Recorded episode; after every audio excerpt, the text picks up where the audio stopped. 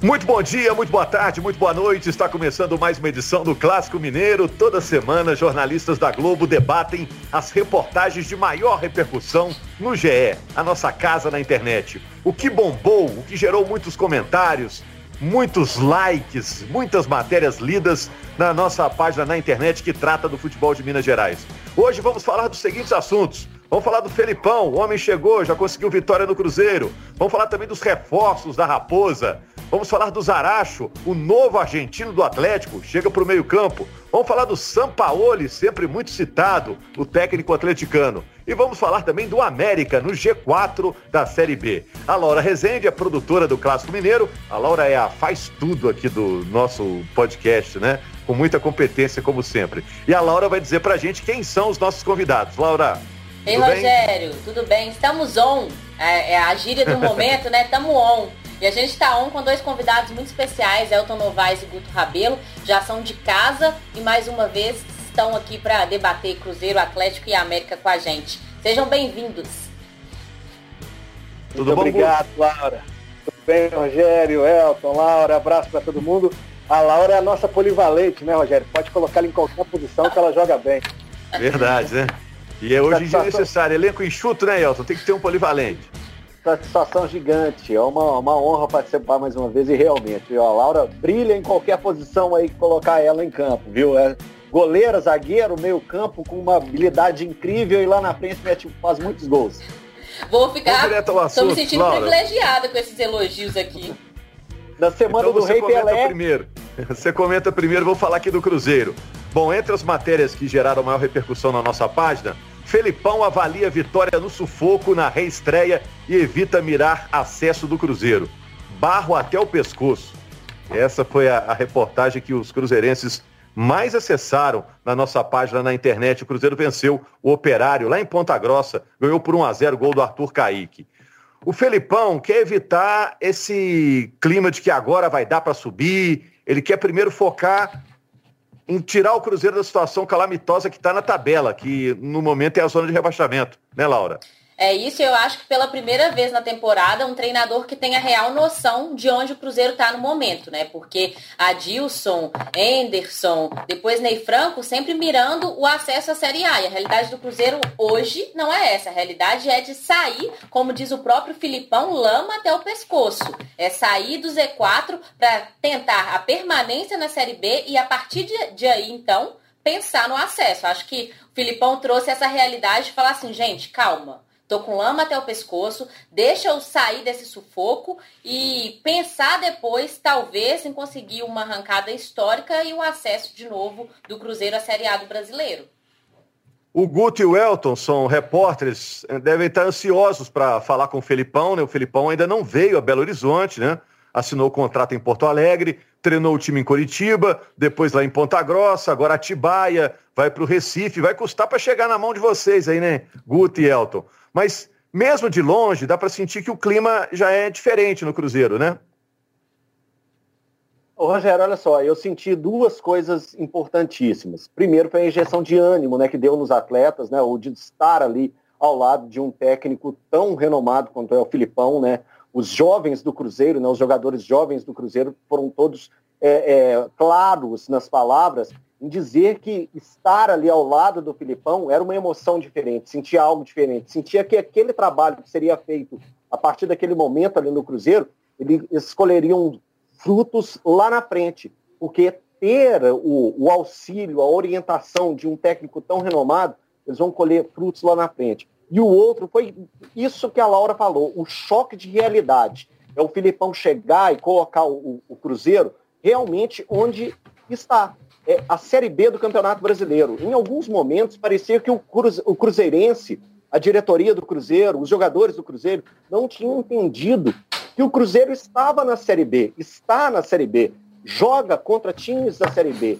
E a Série B, ela é diferente, precisa ter um algo mais. E o Filipão já chegou colocando esses jogadores no lugar certo e com sentido certo. Quando ele fala, estamos com lama até o pescoço, é para o jogador entender. Gente, ganhamos, beleza, ótimo, três pontinhos, e vai ser assim, chorado, difícil, na raça, na vontade. Então eu acho que esse, esse, esse é, efeito Filipão muito valioso no momento.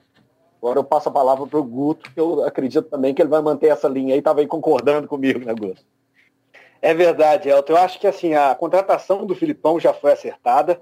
Acho que era um fato novo, importante que o Cruzeiro precisava trazer. E isso repercutiu positivamente no grupo. Antes mesmo da estreia do Filipão, tive a oportunidade de conversar com pessoas que estavam na delegação do Cruzeiro. E elas me disseram que a simples chegada do Filipão já mudou o ambiente. Trouxe mais confiança, deixou o pessoal mais leve. E a gente viu no jogo que, embora o Cruzeiro esteja longe de ser brilhante, né, não fez uma partida excepcional, mas parece que o Cruzeiro competiu mais, é, ainda que a confiança não fosse a maior, o time talvez já arriscasse um pouco mais. Eu acho que a tendência é o Cruzeiro se soltando cada vez mais, porque tem agora um técnico que é um escudo também. É um técnico com muito nome e que vai chamar a responsabilidade para ele, como fez nessa entrevista. Quando o Filipão disse que o barro está até o pescoço, ele está mostrando que não é o momento ainda de criar uma expectativa enorme, é, que tem que se blindar esse grupo aí para ele ter realmente noção da onde o Cruzeiro está e de alguma forma tentar sair. Outra reportagem que bombou é sobre reforços. O Felipão disse que vai avaliar os reforços. Já tem gente treinando, esperando para ser inscrita, né? O caso do Giovani, que veio do Coritiba, o Matheus Índio, que jogou no Vasco, jogou em Portugal, e o Angulo, que o Felipão conhece dos tempos de Palmeiras. Né? O Angulo chegou lá para a base do Palmeiras. Ainda tem o Zé Eduardo, aquele centroavante que jogou no Vila Nova e no América de Natal, que jogou pouco, esse já está inscrito, né? mas está querendo um espaço também. O Felipão, Laura, ainda tem que conhecer esse pessoal, né? Tá aí, mas ele disse, ó, eu não quero saber de informação de fulano ou de cicrano. Eu quero ver, eu quero ter a minha própria avaliação, né? É, e até porque o Cruzeiro fez essas contratações com outros treinadores, como a gente sabe, e o Filipão, ele muitos não conhecem, ele nem entendeu a certeza que esses jogadores serão inscritos quando o Cruzeiro puder fazer é, a inscrição novamente de atletas. O Cruzeiro fez essas contratações sem ter a certeza que eles que ele iria conseguir fazer com que esses atletas vestissem a camisa do Cruzeiro. É, tem aí o Matheus Índio, o, o Giovani e tem o Ivan Angulo, como você disse também, o Ivan Angulo que já está sendo negociado até com o Botafogo, já tem uma negociação em andamento, pode ser, eu até escutei o podcast essa semana do GE Cruzeiro, eu ri de vocês falando, de você, Rogério, que o carteiro não acha o Angulo é, esse ano, né? Vai em São Paulo, não acha ele lá. Vem em Minas Gerais, não acha ele aqui. E aí agora vai para o Rio, né? O carteiro tá difícil aí achar o angulo mesmo. É, mas é, enfim, lá no Cruzeiro o discurso é que uma hora o Cruzeiro vai poder inscrever e, e fala até que será em alguns dias, né? Basta a FIFA é, ter um pouquinho de boa vontade. Mas vamos ver, vamos aguardar, porque tá demorando, né? Tá demorando. É o Felipão quer olhar os caras. A expectativa, Rogério, desculpa é, é, te atrapalhar, mas a expectativa Não, que é que para segunda-feira esses jogadores aí possam ser inscritos, né? Eu achei legal da entrevista também do Filipão, quando ele foi perguntado a respeito dos reforços, sobre a sinceridade do Filipão. Isso é algo muito valioso nas pessoas e a gente no futebol, às vezes a gente não está acostumado muito a encontrar isso e o Filipão foi muito sincero ao falar que não conhecia ainda o futebol do Matheus Índio. Isso é, isso é legal, isso é curioso. É. Né? Ele do, disse que pegou do, referência com amigos dele lá em Portugal. Com amigos né? lá em Portugal, mas ele quer ver esse, esses atletas jogando. Ele, ele poderia simplesmente ali pegar e falar uma, uma frase feita de um trabalho que viu do, do, do Matheus em uma outra oportunidade, mas não, ele foi sincero. Não conheço, quero ver, quero ver o que vai ser melhor para o Cruzeiro, quero entender o que o Cruzeiro precisa e como eu vou encaixar esses atletas, como que vai ser a posição do Giovani, o que, que eu vou utilizar do Giovani naquele momento, se o Angulo ficar, né, para a gente entender como está essa história do Angulo junto ao Botafogo, como que vai ser o trabalho do Angulo dentro de campo, como que o Filipão vai observar. Estou gostando bastante desse início de trabalho do Filipão. Viu? a gente vai falar mais de Cruzeiro, é, Guto, daqui a pouquinho, nos personagens uhum. da semana, né? Mas você queria completar, Felipão? É só, é só para dizer o seguinte: o Filipão ele vai trazer jogadores dele. O Cruzeiro não ia é, pagar essa dívida na FIFA simplesmente para inscrever esses novos atletas. Até porque alguns nem devem ser inscritos. É bem possível que seja só o Giovani. Então, alguém da confiança do Filipão vai chegar em breve. É, vamos aguardar. E vamos apiar, vamos mudar para o Atlético. O Atlético está brigando pela liderança do Campeonato Brasileiro, não é mais líder, né? Está atrás do Internacional e do Flamengo no momento, mas com um jogo a menos, né? O Atlético ainda tem uma partida para pagar contra o Atlético Paranaense, um jogo que será em Belo Horizonte. Chegou o Zaracho, né? E o pessoal entrou na nossa página na internet e a matéria mais lida sobre o Galo é Atlético oficializa a contratação do argentino Matias Zaracho, décimo reforço da era Sampaoli. O Guto, começa com você. É, Zaracho será titular com certeza? Eu acho que tem muita chance, viu, Rogério? É, Para esse jogo de sábado contra o esporte, se ele tiver regularizado, dependendo da condição física dele, o São Paulo não é de fazer cerimônia, não. Quem chega, joga. Né? Os últimos atletas que foram contratados aí eh, já chegaram e jogaram. Eu estou curioso para saber onde o São Paulo vai encaixar o Zarate. Porque talvez, se a gente for olhar como ele jogava no Racing, seria mais na função do Alan Franco, mas pode ser que de repente ele entre no lugar do Natan, ou, porque o Zarate ele pode jogar nas funções de meio campo até um pouco mais à frente também, ele, ele tem condições de fazer essas funções. É, eu acho um baita reforço, estou curioso para vê-lo em campo e não duvido que seja já no sábado. Eu ia fazer justamente essa pergunta para o Guto, na hora que ele falou que acha que o Zaracho vem para ser titular, eu ia, eu ia perguntar, Guto, no lugar de quem nesse time que o Zaracho vai jogar? Pergunto para o Elton, né, que também deve estar tá achando que ele vem para brigar por posição. É, o, o Atlético tem que correr, né, para ele jogar no sábado, o Atlético tem que correr muito aí, que tem as próximas horas aí, né, na verdade, o BID, né, o Boletim Informativo, fecha na amanhã, né? Amanhã às 6 horas da tarde, né? Hoje, hoje, quando estamos gravando esse podcast, é quinta-feira, então fecha nas 6 horas da tarde, o Atlético tem que correr para fechar com esse fechar para acertar é, a possibilidade dele jogar junto ao BID, né? Para o jogo. O Zarate é um jovem de 22 anos, tem uma capacidade incrível com, com a bola. A gente acompanhou ele na, na sub-20 da Argentina, né? Ele também no Racing na temporada atual foram 24 jogos, todos eles como titular. Marcou cinco gols e deu passe para três gols. É, e uma outra coisa que chama muita atenção no, no potencial do Zaracho é a questão de recuperação de bola, algo que o Sampaoli gosta bastante.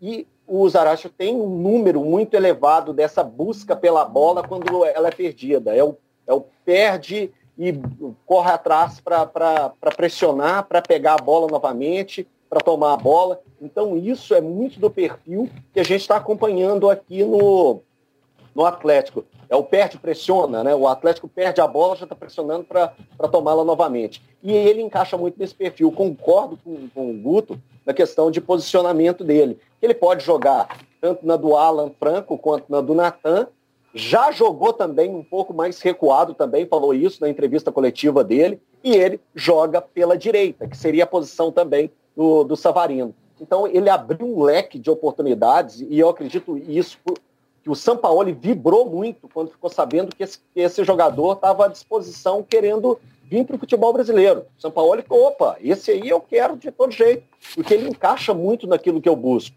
de diferentes posições e da capacidade de habilidade que ele tem para construir jogadas e também para tomar a bola, viu? Agora passando a bola para vocês aqui, décimo reforço da era Sampaoli, é quase um time inteiro, né? Dá para dizer que os caras que o Sampaoli avalizou, mandou trazer, deram certo? Eu acredito que é. sim, mas por exemplo, temos o Léo Senna que chegou a jogar um jogo e foi emprestado, né? É, mas os outros todos, praticamente, se você for comparar com a temporada passada, o time do Atlético hoje é completamente diferente do Atlético de 2019. São todos reforços que chegaram. Quando o São Paulo chegou, não podemos dizer que é do início da temporada, né? Parece esse ano que, por causa da pandemia, a gente tem duas temporadas completamente distintas, né? Antes da paralisação do futebol e depois da paralisação o Atlético se remontou completamente com a chegada do Sampaoli, não só de elenco, de comissão técnica, de tudo. É, em geral, eu acho que sim, uh, os reforços estão dando certo, né? Se a gente fizer uma, uma, análise geral. Agora, se a gente for especificamente, a gente vai ver um ou outro ali, né? O Bueno, né? Pouco jogou, quando entrou não foi muito bem. É, o Sacha é um jogador que vive altos e baixos, recebe muitas críticas da torcida, porque não conseguiu ser ainda um goleador, embora seja um cara importante na abertura de espaços. Uh, o Everson, eu tenho visto muitos torcedores criticarem, achando que o Rafael deveria ser o titular. Enfim, é, Mariano, em né, gerais, no banco, né? O Mariano, que quando o banco oscilou em alguns jogos. O Mariano é, veio. É. O Mariano veio para suprir uma carência que seria do Guga, que estava praticamente certo que sairia é, para o Spartak Moscou, e foi uma negociação frustrada e acabou não tendo espaço, né? Mas agora também com a saída do Fábio Santos, acredito que ele seja o reserva imediato aí. Você tem o Júnior Alonso que está muito bem, é o cara que mais jogou no Atlético. Você tem o Alan Franco, que eu acho que tem sido, não uma surpresa, mas é, eu imaginava que talvez demorasse mais para se adaptar ao futebol brasileiro e, e, tem ido muito bem. O Marrone é um cara que tem oscilado, talvez é, precisasse de uma sequência maior. Então, assim, em geral, eu acho que os esforços estão dando certo, mas é, acho que o São Paulo ainda pode tirar mais desses caras, né? Também bombou no GE. São Paulo busca explicações para a derrota e diz que o Atlético deu vitória de presente para o Bahia. O Bahia ganhou do Atlético por 3 a 1 e o Atlético desperdiçou a chance de voltar à primeira posição na tabela. E aí o São Paulo criticou as falhas do Atlético, segundo ele, nas duas áreas, né? Pessoal do ataque que desperdiçou chances e pessoal da defesa que entregou bolas de graça, né? Teve um lance muito é, capital lá do Guga, né, Elton? Que acabou entregando uma bola de graça. Não sei nem se isso reabre a disputa por posição ali na lateral com o Mariano, que a gente citou agora há pouco. É, o lance do Guga é um lance emblemático, né? E acaba que é uma repetição de um jogo contra o Corinthians, né? Contra o Corinthians também ele deu um passe desse recuando a bola e acabou o Atlético sofrendo o gol. E no jogo contra o, contra o Bahia, um jogo que parecia controlado, né? O Atlético dominando durante todo o primeiro tempo, uma pressão incrível, né? Acabar aquele jogo ali no primeiro tempo com apenas 1 a 0 foi um, um baque para o Atlético que poderia ter feito mais gols já que o domínio era, era algo assim, parecia um time profissional jogando com um júnior. Não parecia ser o, o Bahia de outras partidas que a gente viu pelo menos é, disputando, né, enfrentando, batendo de frente com os adversários. E no, segundo, no segundo tempo o Atlético parece que sentou naquela vantagem que estava tendo até acontecer o erro do, do Guga, que foi fundamental naquele momento ali da, da partida, colocou novamente o Bahia no jogo, e, e aí o Atlético já não criava tantas chances, o Bahia é, acertou a marcação em cima da equipe do Atlético e o Atlético desperdiçou também algumas oportunidades. O jogo estava um a um, o Quino teve uma oportunidade, o Savarino teve outra, chutou uma bola, a bola para fora e depois o Atlético tomou um segundo gol. E aí, é, e aí foi bem complicado, porque o Atlético ali naquele momento sentiu um certo nervosismo, algo que não acontecia em outros jogos que o Atlético estava jogando atrás do placar não acontecia. Mas nesse jogo, especialmente contra o, o Bahia, o Atlético sentiu um pouco nervosismo ali de quando tomou a virada no placar e aí não tinha mais força para bater a equipe do Bahia. Esse comportamento até de se sentir confortável com o placar e não buscar um, ampliá-lo, né? É até atípico, né? Porque o Atlético tem se notabilizado nesse campeonato de fazer um gol, querer o segundo, faz o segundo que é o terceiro. Nesse jogo, o São Paulo vai poder puxar a orelha de todo mundo falando, ó, oh, não falei? Né? Tem que matar o jogo, né? Vamos falar do América, gente, porque o América está no G4 da Série B, conseguiu a quarta vitória seguida e o Lisca está chamando atenção para as duas semanas muito cheias que o América vai ter. Vai pegar Confiança, Corinthians pela Copa do Brasil, Havaí e Corinthians de novo. É... Quatro jogos em duas semanas. E ele falou, é, Laura e Guto, sobre a importância do América se mostrar para todo mundo, mostrar esse futebol do América é, para o Brasil, o futebol que o América está jogando. O Lisca, nas partidas anteriores, também tem enfatizado isso, né? O privilégio de, numa dessas, até jogar com o Corinthians, porque é, é a oportunidade de mostrar o bom momento que o América está vivendo e capaz até de fazer um duelo de igual para igual com o Corinthians, que na, na Série A não está tão bem. Pode ir, Igor. Não é? eu estava esperando a, a, dama primeiro. Mas é, eu estou muito é, ansioso para ver o que vai acontecer com a América nessas duas próximas semanas, porque eu acho que o América, nos últimos anos, ele está mudando de patamar no futebol brasileiro.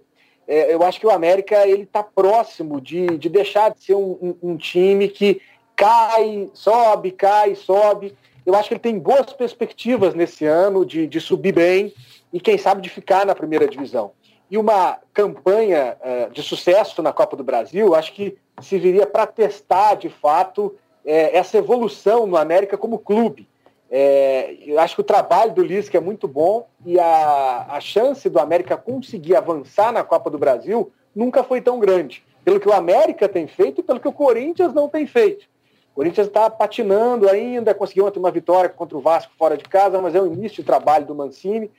Acho que o América vai ter um desafio é, de tentar conseguir se concentrar nas duas competições, porque tendo a Copa do Brasil, é, focar no brasileiro da Série B, é, no miolo desses jogos contra o Corinthians, vai ser muito difícil, pela importância que tem para o América esse jogo, tanto tecnicamente quanto financeiramente também.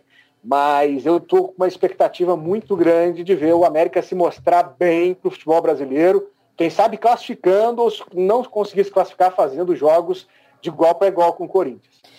E tem uma, uma, um ponto que a gente tem que reforçar que, de certa forma, a pandemia e o fato de não ter torcida no estádio favorece muito o América nesse momento, nesse jogo contra o Corinthians. É, ir jogar contra o Corinthians em São Paulo sem torcida e decidir em casa o, América vindo de São Paulo com um resultado muito bom, o América tem muita chance de classificar dentro de casa, jogando no Independência, num estádio que ele conhece muito bem. Tanto que o Lisca pediu recentemente para treinar no Independência, já nas últimas semanas, para o América ter um desempenho melhor dentro de casa na Série B. E já, eu acredito, já pensando nesse jogo contra o Corinthians, e eu tô com o Guto, viu? Eu acho que o América tem chance sim de classificar. E eu acho que nunca teve na história da Copa do Brasil uma chance tão real pelo momento que o América vive de muita credibilidade, de um trabalho muito bom que o Lisca vem fazendo e pelo momento ruim do Corinthians na Série A do, do campeonato. É um jogo pelas oitavas da Copa do Brasil. E o América pode entrar super confiante, né, Elton? Porque além de ganhar quatro jogos seguidos, agora joga em casa de novo, né, contra o Confiança, né? E pode entrar exatamente com confiança, né, na partida Isso, contra o Corinthians na semana que vem. Então, e olhar a tabela da, da, da Série B, o América está num lugar que é de merecimento, né? O time tem 32 pontos na tabela de classificação, está no, no, no, G4, consolidado, e tem jogado bem. Eu falo que tem, é, é gostoso ver os jogos do América. Tem jogo do América, pô, que bacana, vou, vou, vou sentar, vou acompanhar, independente do horário, independente do dia. É gostoso acompanhar os jogos do América. O América joga de um jeito legal, um jeito bacana, um jeito para cima, defesa bem postada, ataque seguro, meio-campo buscando criatividade. Um cara que eu tenho, que chamado muito atenção, tenho gostado muito de ver ele jogar, é o Ademir.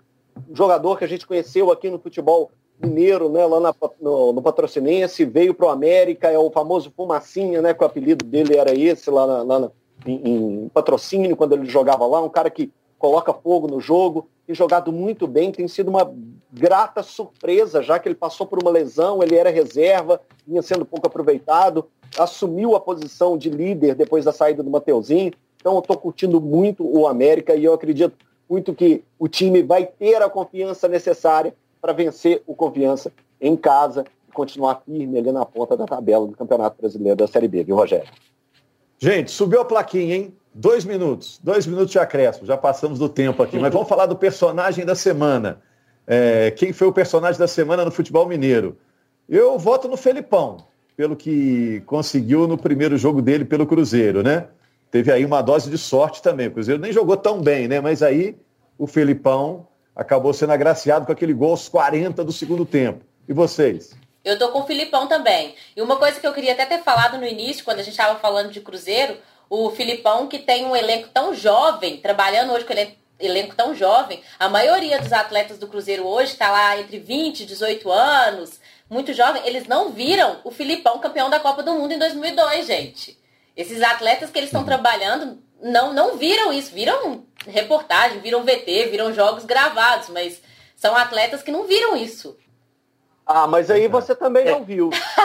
não, eu vi sim, eu já, já, tava, já, já entendia de futebol, viu?